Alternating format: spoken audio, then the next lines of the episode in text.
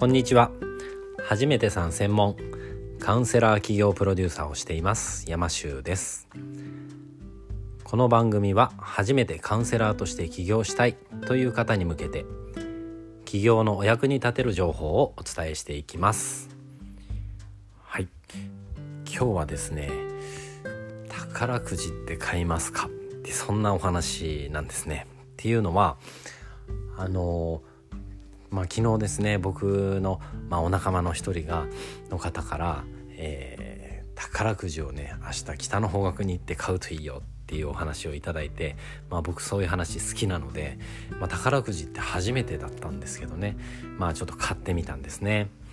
でまあこれが当たるか当たらないかっていうのはもうどうでもよくてまあまあなんかねせっかくもらった話なんで素直にやってみようっていうまあ遊び心で、まあ、やっただけの話なんですけどまあ巷の話だと宝くじってこうすごい銀座とか並んでるらしいんですね。であのもう何時間待ちして買ったりするらしいんですね。で宝くじってまあねまあほほぼ当たらないですよね。で聞くとこによると、まあ、当たる確率っていうのは、まあ、本当になんか相当低いらしいんですね。ただよく言うのが買わな買わなきゃ当たらないよってまあね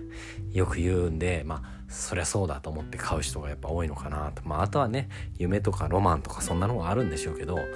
まあ、売ってる側にしては笑いが止まんないと思うんですね。で、まあ、今日何が言いたいかっていうと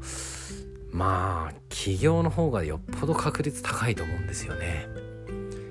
ねあの宝くじはここだと当たりやすいなんつってねよくやってますけど買う人多いんだから当たるのは確率高いのは当たり前なんですけど、まあ、そんなことすら、まあ、よく分かんなくなっちゃうでしょうかね。企業もねあの本当に一つ一つ丁寧にまあねうまくいった人からやり方を聞いてやれば少しずつ確率って上げていくことってできるんですよね。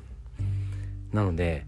まあ外れがないと言ったら嘘になるのかもしれないですけれども本当に一個一個改善を重ねていくと最後には必ずうまくいくと思うんですね。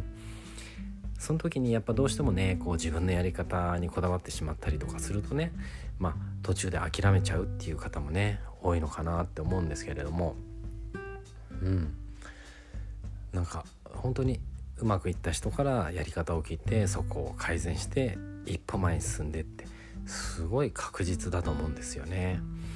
なので、まあ、今日はね僕初めてちょっと宝くじっていうのを買ってみたんですけれどもまあなんかギャンブルとねビジネスってまあなんとなく似てるかなって思うんですね。どの台に座ろうかなっつって座ったところが出る出ないみたいな当たる当たる。まあ、ただねよくよくやってみれば、まあ、起業って本当に確率を高めていける仕事なのでめちゃめちゃ楽しいと思うんですよね。でそれが本当にうまくいった時の喜びってもうねたまたま当たった宝くじなんかより絶対嬉しいと思うんですね。なので